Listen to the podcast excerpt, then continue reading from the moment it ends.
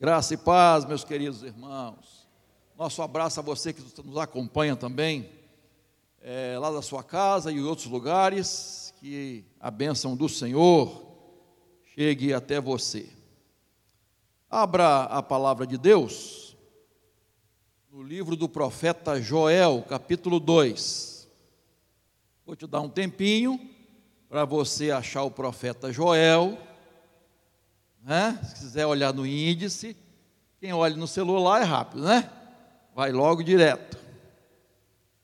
Quando você está abrindo, eu quero lembrar que nós temos classe de preparação para o batismo às 18 horas. Todos aqueles irmãos e irmãs que já receberam Jesus como Salvador, Senhor, e querem se preparar para o batismo, então 18 horas.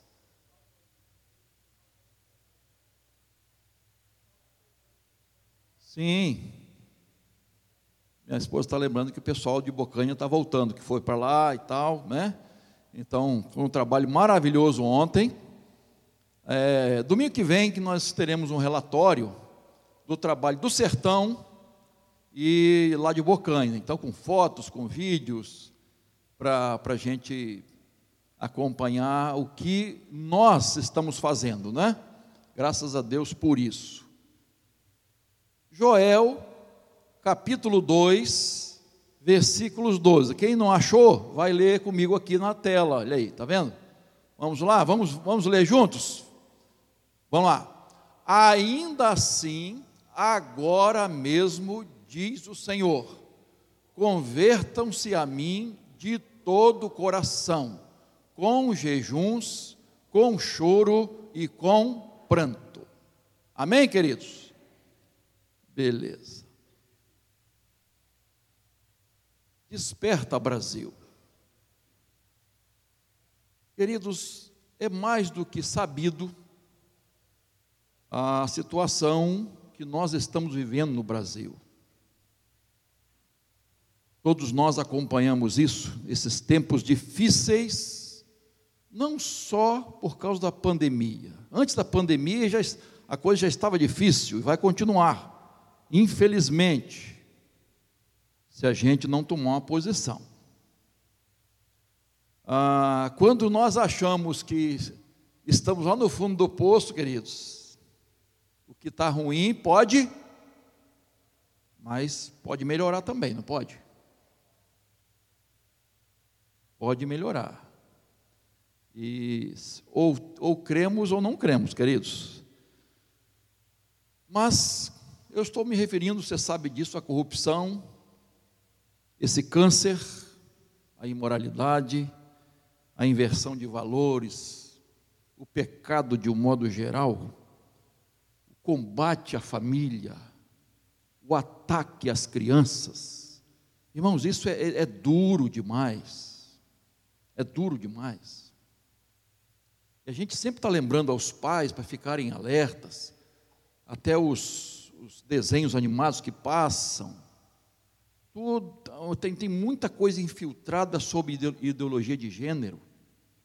Né? Então, é, as bonecas, bonecas estão vindo com órgão sexual masculino. Para bebê, para criança, irmão.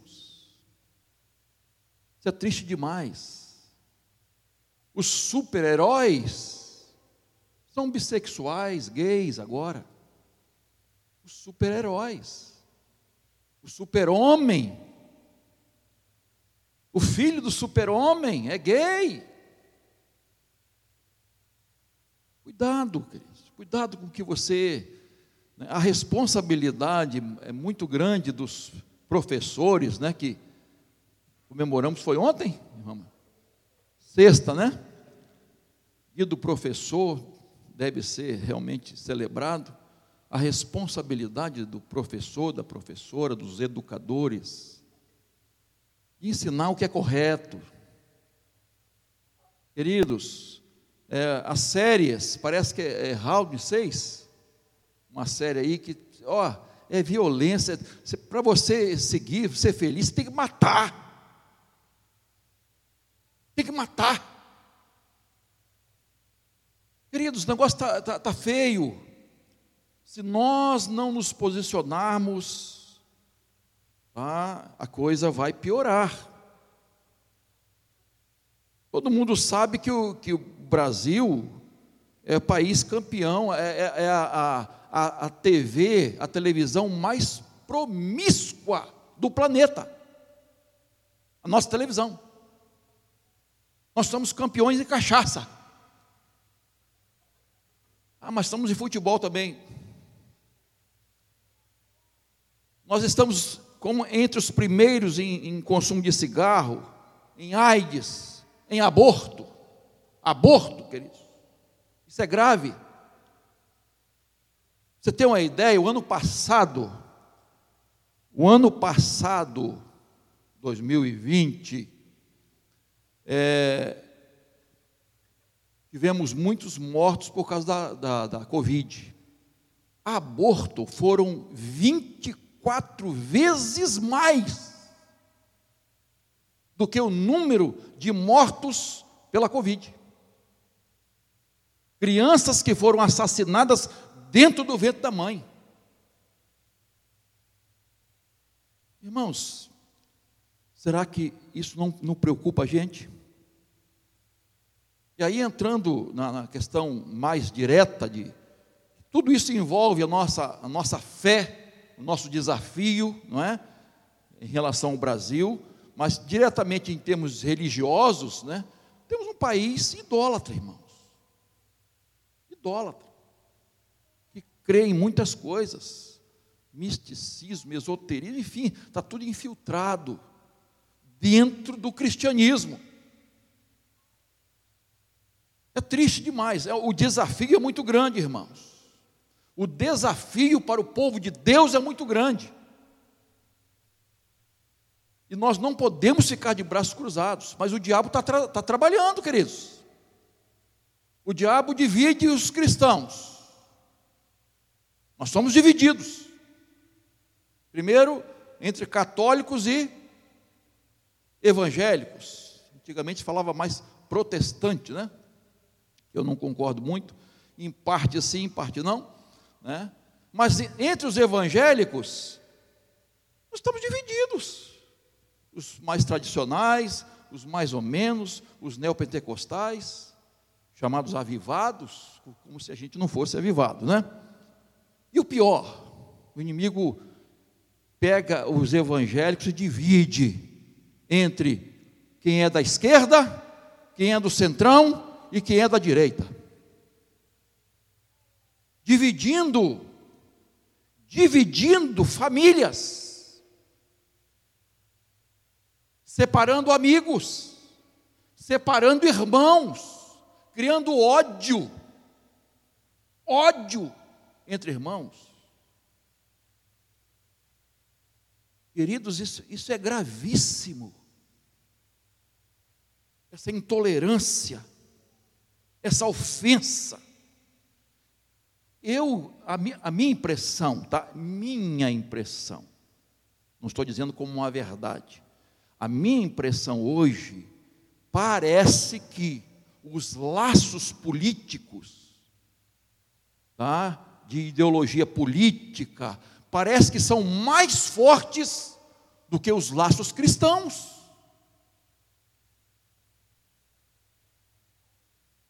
Queridos, isso é preocupante. Isso é preocupante. Precisamos de um despertamento. Jesus está voltando, irmãos. Precisamos de um despertamento com urgência. E aqui o profeta Joel, ele faz uma convocação do povo de Deus. Ele convoca o povo de Deus à conversão, a voltar-se para Deus. Ele está falando para o povo de Deus, irmãos. Ele está falando de arrependimento. Ele diz: o juízo está chegando. Ele fala dos gafanhotos, da seca, do fogo, do, do exército inimigo assírio, né?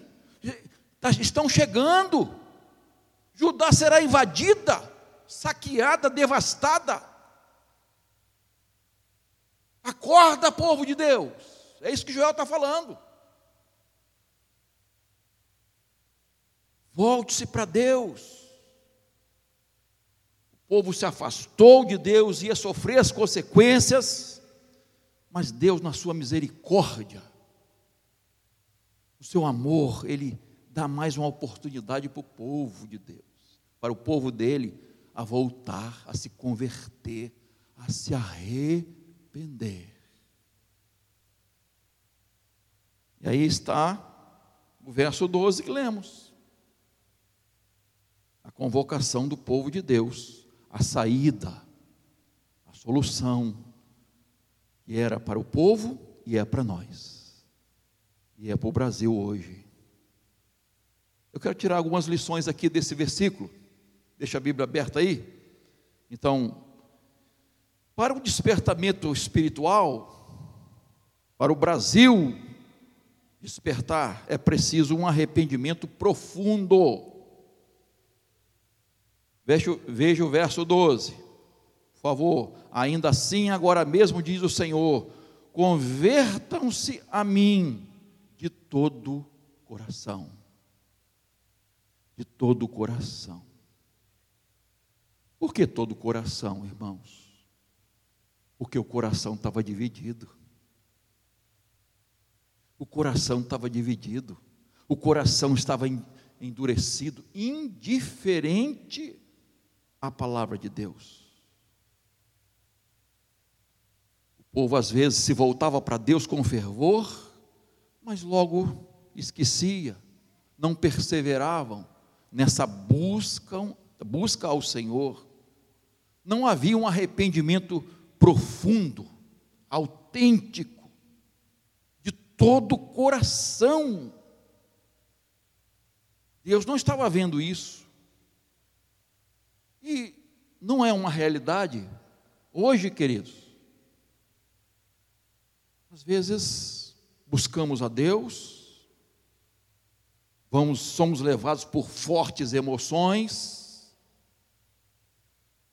por aquele, por aquele momento, por um sermão, uma música, um congresso, um retiro, e, enfim, ou talvez por uma experiência difícil que passamos, por um livramento, por uma cura, um milagre que aconteceu, algo maravilhoso, e a gente acorda, mas depois, daqui a pouco, volta tudo ao normal, a estaca zero. Aquele propósito de fidelidade a Deus foi embora aquele propósito de orar mais, de buscar mais a palavra de Deus, foi embora. Aquele propósito de testemunhar dia a dia do Senhor, foi embora. Aquele amor esfriou. Foi tudo embora, irmãos. Estaca zero de novo, volta aos mesmos erros, a mesma rotina de sempre. Há pessoas que só andam com Deus de, com aguilhão, sofrendo ali na base do aguilhão, do aperto, das pressões, das dificuldades. E outro dia eu ouvi o testemunho de um missionário, e ele estava falando de perseguições, e fora do Brasil, né? Ele estava falando assim, eu tenho medo da liberdade. Eu tenho medo. Porque a perseguição me faz ficar alerta. Ele está falando de coisa pequena, não, irmãos. Está falando de coisas. Perseguição séria em relação a ele e à família dele. Ele diz: Eu tenho medo, porque os servos e servas de Deus que eu conheço, que têm liberdade, não estão firmes. Essa ampla liberdade faz as pessoas esmorecerem. E ele falou uma verdade, irmãos. Não estou generalizando, não é? Mas a gente está vendo aí que, irmãos, vamos botar assim: a igreja de Jesus não morre, porque é de Jesus. Mas se usarmos essa expressão, a igreja que está sendo perseguida por aí, fora do Brasil, ela não está morrendo, não, irmãos, ela está crescendo. Mas parece que ela está morrendo aqui, onde não há perseguição. Cristãos por mais, por mais. Isso preocupa a gente, irmãos. Há muita gente descansada, há muita gente só pensando nas coisas materiais, descomprometida, muita gente nas igrejas infiéis, apáticos. Isso preocupa a gente, irmãos. Então, Joel, usado por Deus, ele fala de um arrependimento profundo de todo o coração. Segundo lugar, é preciso um arrependimento diligente. Veja aí, convertam-se a mim de todo o coração com jejuns. A melhor definição de jejum que eu já li até hoje, já ouvi, é fome de Deus. Para mim foi a melhor definição.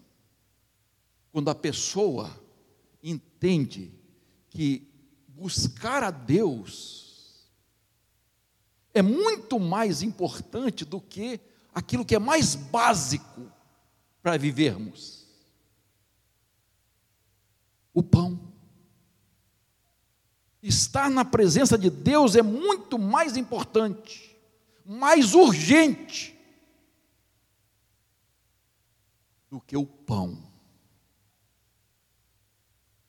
Mas lá no fundo nós não pensamos assim.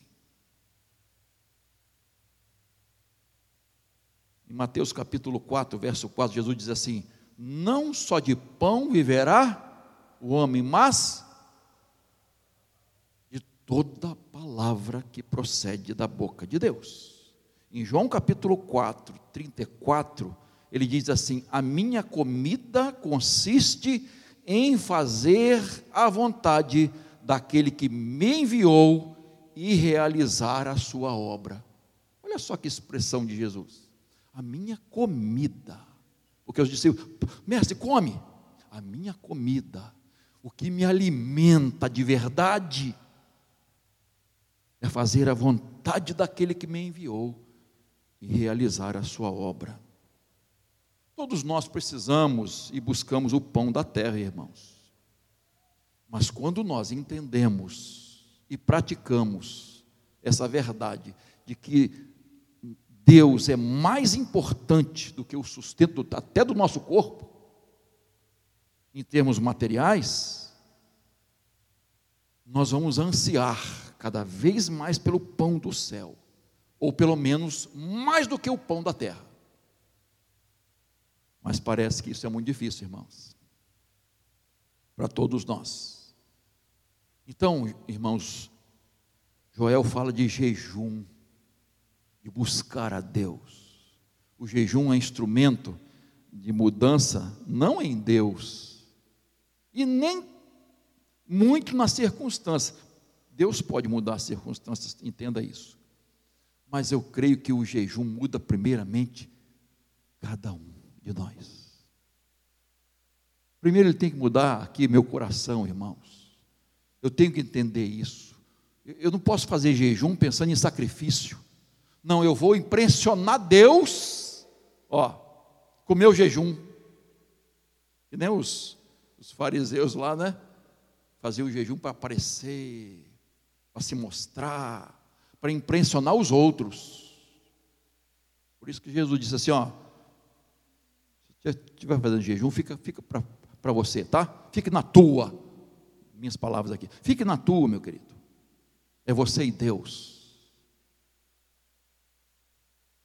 Não é impressionar o Senhor. Deus não se impressiona com isso, irmãos. Não é para fazer regime também, não, queridos. Vou fazer um jejum porque eu preciso fazer, perder uns quilinhos. Não, queridos. Jejum nos leva a quebrantamento, a contrição, a humildade. Não é greve de fome, não, queridos, que alguns estão fazendo aí. Nem sacrifício. Vou fazer esse sacrifício. Jejum é, é ter comunhão com Deus. É buscar o Senhor para saciar minha fome espiritual. Esse pão da vida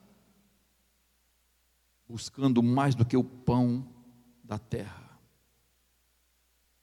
Esse é o jejum que nós entendemos aqui. Isaías 58, 3 e 7, é, ele fala de que a oração e jejum mudam nossa vida. A oração e jejum mudam nossa vida. Nossa comunhão com Deus muda nossa vida. E mudando a nossa vida, vai mudar a vida dos outros também, a nossa influência, o nosso testemunho. Nós vamos contribuir com a mudança da nossa família, do nosso bairro e, quem sabe, do Brasil inteiro. Então, queridos, oração e jejum. Deus nos convoca para isso, queridos. Deus está nos convocando para buscá-lo. Mateus capítulo 6, 16, 18. Repito, né? Jesus está falando de uma experiência pessoal, íntima. sou eu e Deus. Pode, o jejum às vezes foi, foi coletivo? Foi. Joel convida o povo a fazer um jejum coletivo, não é? Todos, mas cada um com a sua experiência mas uma convocação geral. O rei Josafá, lá em 2 Crônicas 10, ele convoca o povo a um jejum. Esther, você sabe a história de Esther, da rainha Esther, ela convoca três dias de jejuns para o povo judeu, para o livramento da morte. Jonas, nós entendemos lá, não é? Que ah, o rei convocou um jejum, todo o povo, toda a cidade se voltou. Não é? Então, é possível? É, nós podemos fazer essa convocação geral para o Brasil, para as igrejas, jejuar e orar. Mas, irmãos, com arrependimento sincero, não existe na história de nenhum avivamento que tenha acontecido avivamento sem esse voltar-se para Deus, para as Escrituras. Não existe. Você pode buscar em toda a Bíblia e toda a história. Não existe avivamento sem esse retorno para Deus, sem esse arrependimento, sem essa busca ao Senhor, sem esse quebrantamento. Começa assim, pelo povo de Deus. É isso que Joel, profeta Joel, nos convoca. Terceiro lugar, volte aí o texto. É preciso um arrependimento com quebrantamento. Olha só. Convertam-se a mim de todo o coração, com jejuns e com choro e com pranto. Choro e pranto são as mesmas coisas? Não. Ah, irmãos, você pode chorar, mas prantear diante de Deus é diferente. Você pode derramar algumas lágrimas, mas prantear diante de Deus é algo muito mais profundo. Antigamente se falava que o homem não chora, né? Não falava isso, né? Nos antigos, homem não chora. O homem chora. E deve chorar. Não é? Adão e, e... Roberto, chora. Homem chora e deve chorar, precisa chorar, irmãos. Como nós precisamos chorar. Jesus não chorou? Diante daquela cidade impenitente, Jesus pranteia. O choro foi ouvir, se ouvia de longe, podia se ouvir de longe. Jacó orou no val de Jaboque, Davi orou, é, é, chorou, Pedro chorou amargamente, tantos outros você poderia citar na, poderíamos citar na Bíblia, né? Que choraram. E é interessante que nas bem-aventuranças, Jesus diz assim, Mateus 5, 4: Bem-aventurados que choram, porque serão consolados. Choram. Chorar. Aqui, irmãos, não é chorar de, de manha, não. É chorar pelos nossos pecados, é prantear, buscando o Senhor, arrependimento diante de Deus, buscando a Deus. Nós temos chorado, irmãos, por nossos pecados, nós temos chorado pelo Brasil, por nossa nação, por nossa família, temos chorado por nossos filhos e netos. Às vezes choramos por coisas banais, né? Meu time perdeu. Tricolores. Meu time foi rebaixado. Vascaíno e Botafoguense. Meu time foi campeão. Flamengo. Brincadeira, tá, irmãos? Já viu uma mãe chorando por causa de time, irmãos? Coisa triste. Dá vontade até de chorar.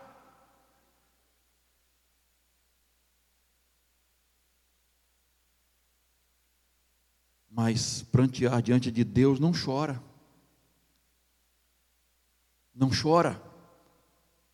Os olhos do povo de Deus estão enxutos. Muito enxutos precisam chorar mais. Há tanta gente morrendo sem salvação, irmãos, e nós não estamos chorando.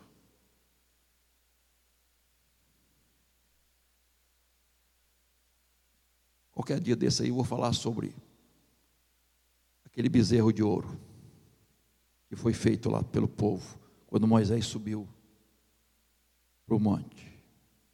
Era hora de prantear chorar, e o povo foi celebrar. Celebrar. Não é a hora de celebração.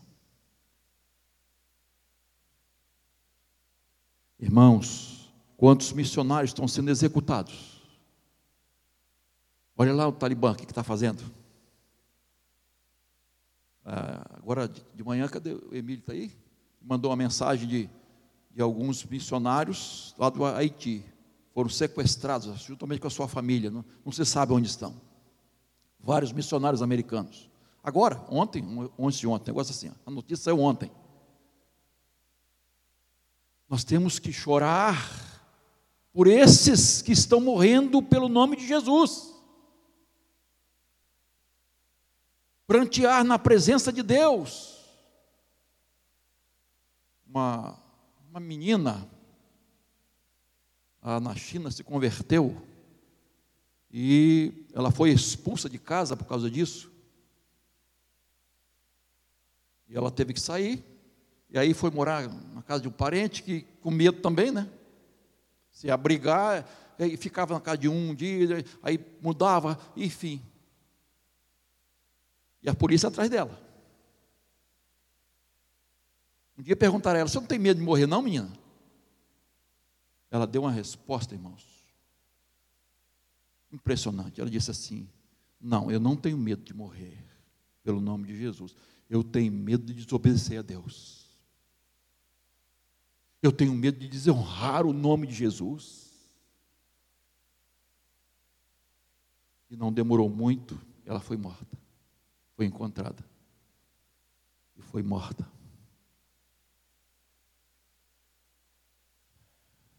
temor é esse que nós temos, irmãos?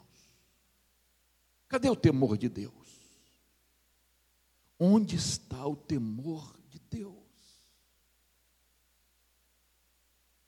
Ah, nossa vida está muito mansa, irmãos. Nós não estamos chorando e pranteando diante do Senhor. Neemias, quando soube da situação de Jerusalém, dos muros, derribado, a destruição toda, ele ficou quatro meses, diz a Bíblia, quatro meses, orando, jejuando e chorando. Aí depois foi falar com o rei, aquela história que o irmão já conhece, e depois foi para lá para ser um instrumento de Deus para a restauração do povo, não só para os muros, mas do povo de Deus. Irmãos, nós corremos um risco muito grande de ficarmos insensíveis. Insensíveis. De tanta miséria, tanta desgraça que está acontecendo. Insensíveis. A nossa nação não está bem, irmãos. Não está bem. A nossa nação precisa do povo de Deus. Precisa de Deus. Deus usa o seu povo. Nós precisamos despertar. Por último, volte ao texto, por favor.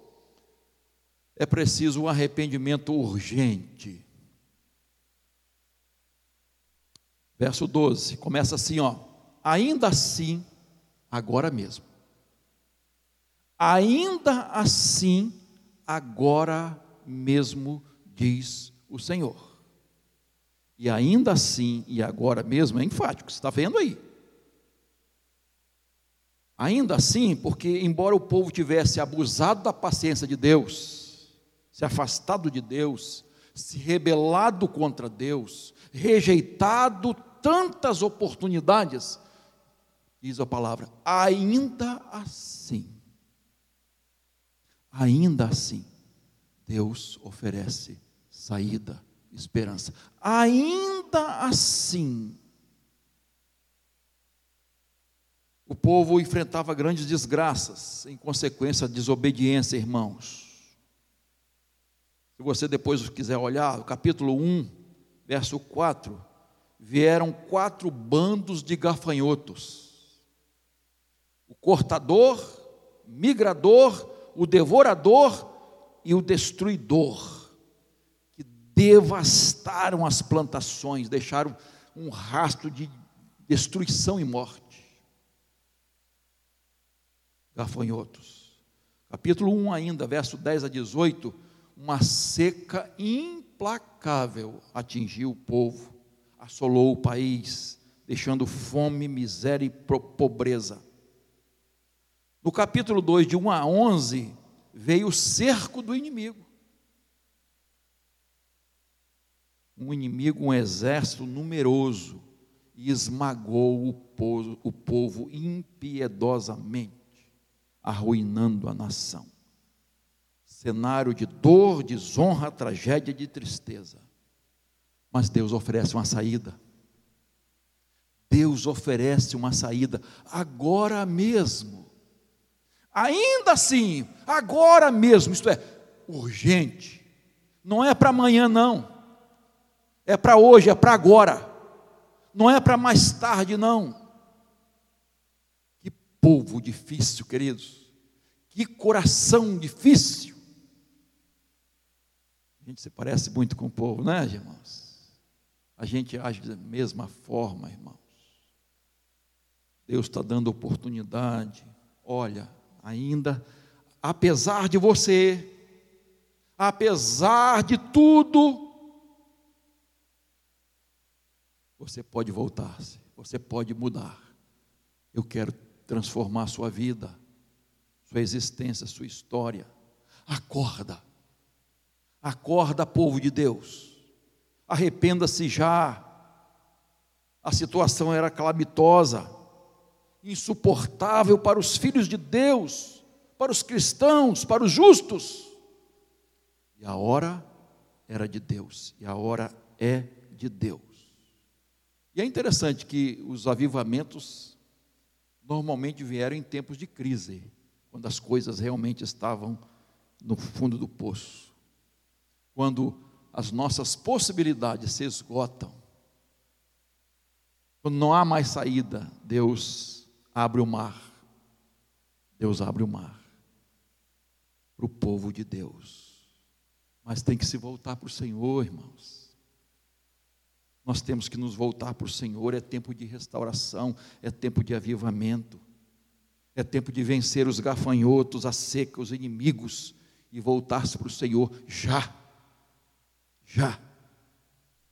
É interessante que lá em Êxodo capítulo 8, o Egito estava enfrentando, estava sendo assolado pelas pragas.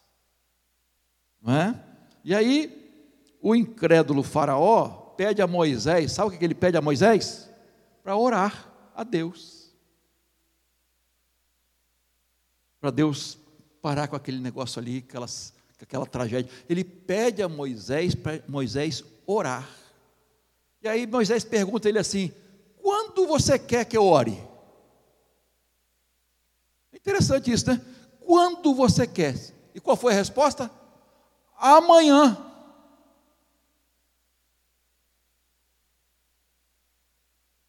Amanhã. É triste isso, irmãos. Esse homem insensato. Amanhã. E às vezes a gente, me desculpa a expressão, mas a gente age com insensatez. Quando Deus dá oportunidade, Deus está dando oportunidade, Deus está mostrando, Deus está avisando, Deus está dando alertas. E o coronavírus é um alerta de Deus. Mas tem gente que não está, não está conseguindo enxergar não está conseguindo ver. Ainda assim, agora mesmo, não feche seu coração, não, tá? E aí, o capítulo 2, verso 15, irmãos, veja logo, logo em seguida, diz assim: Tocai a trombeta em Sião tocai a trombeta em Sião. É interessante, irmãos. Olha aqui. A trombeta foi tocada para chamar o povo de Deus à santificação. Agora, em Sião, olha só, não está dizendo lá fora, não. Não está falando lá para fora, está falando para dentro não é tocar a trombeta para os assírios, é tocar a trombeta para o povo de Deus. Cair na realidade, despertar, acordar, para buscar o Senhor, para a santificação. Tem crente que acha que santificação não é lá essas coisas importantes, não. A gente pode dar umas, umas quebradas. Umas vaciladas. Sem santificação ninguém verá o Senhor. Não entra no reino de Deus. O povo de Deus está afastado, irmãos, dividido, desunido. E aí ele diz no verso 13, veja lá: rasguem o coração, olha só a expressão, rasguem o coração e não as roupas né, guardar as coisas lá dentro, não. Rasga o coração em sentido em arrependimento, não é? E não as roupas. Convertam-se ao Senhor, seu Deus, porque Ele é bondoso e compassivo, tardio em irar-se e grande em misericórdia. E muda de ideia.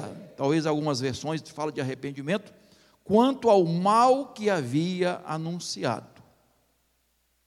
Você sabe que há pronunciamentos de Deus, há promessas de Deus, juízos de Deus que são condicionais. Depende de como você vai reagir. E um grande exemplo disso, né, Sodoma e Gomorra comparadas com Nínive. Estavam as duas, né, vamos botar três, né, sobre a mesma condenação, Sodoma e Gomorra e Nínive. Mesma condenação. Mas Nínive se arrependeu. Pelo menos por um tempo, né? Se arrependeu e foi poupada.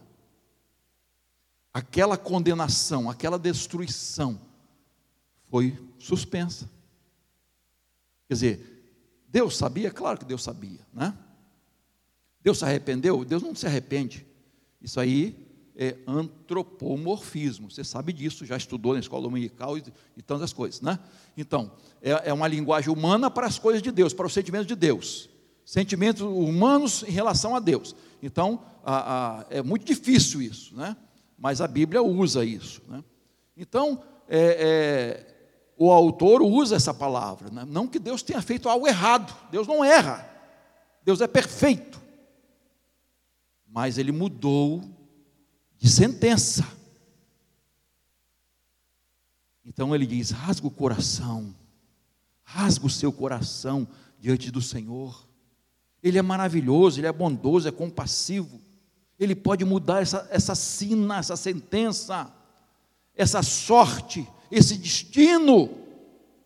Nós estamos caminhando, irmãos, para, para tempos mais difíceis. Mas há uma saída.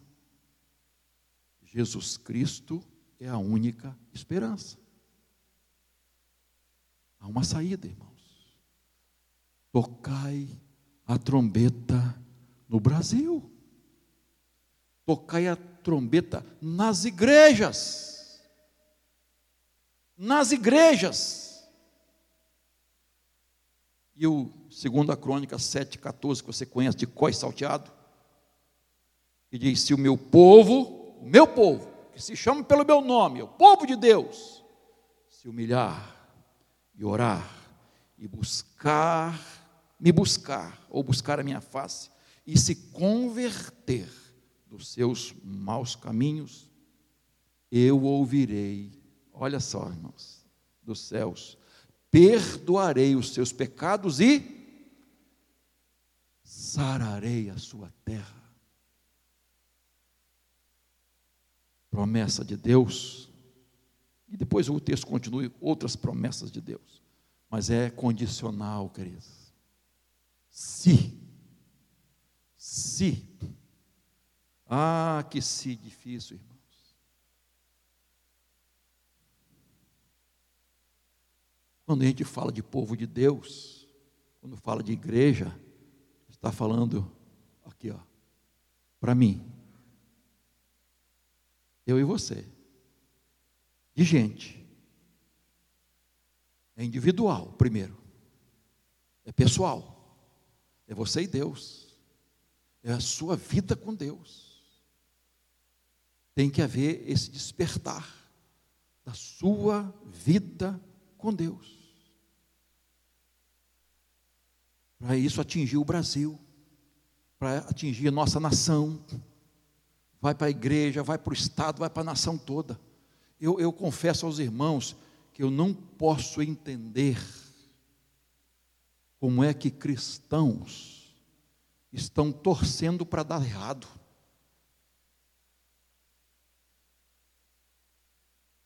para o Brasil ir para o buraco, para acontecer mais tragédias. Eu não posso entender isso. Eu não posso assimilar isso. Que se estabeleça o caos. Sinceramente, não consigo. Como é que eu vou orar desejando isso para o meu Brasil? Eu tenho que orar pelas autoridades.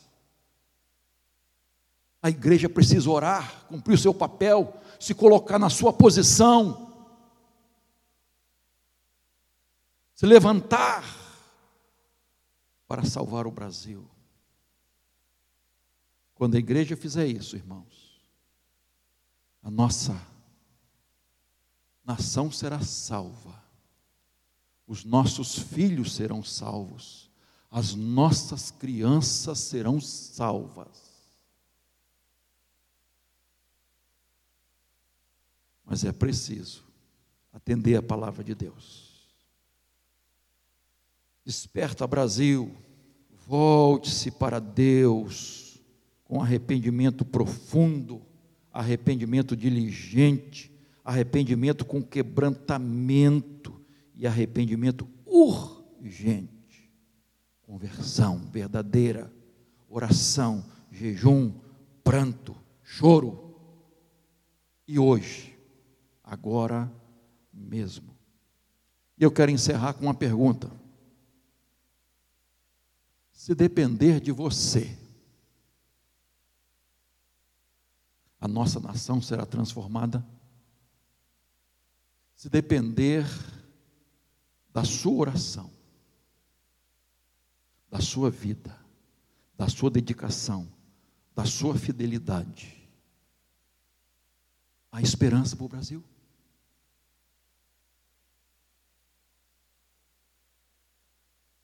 Precisamos fazer obra missionária, irmãos. Missões se faz com os pés daqueles que vão para os campos. Missões se faz com os joelhos daqueles que oram. E missões se faz com as mãos daqueles que ofertam para a obra missionária. Você pode fazer isso e eu também. Podemos fazer isso, irmão. Vamos fazer? Em nome de Jesus, amém?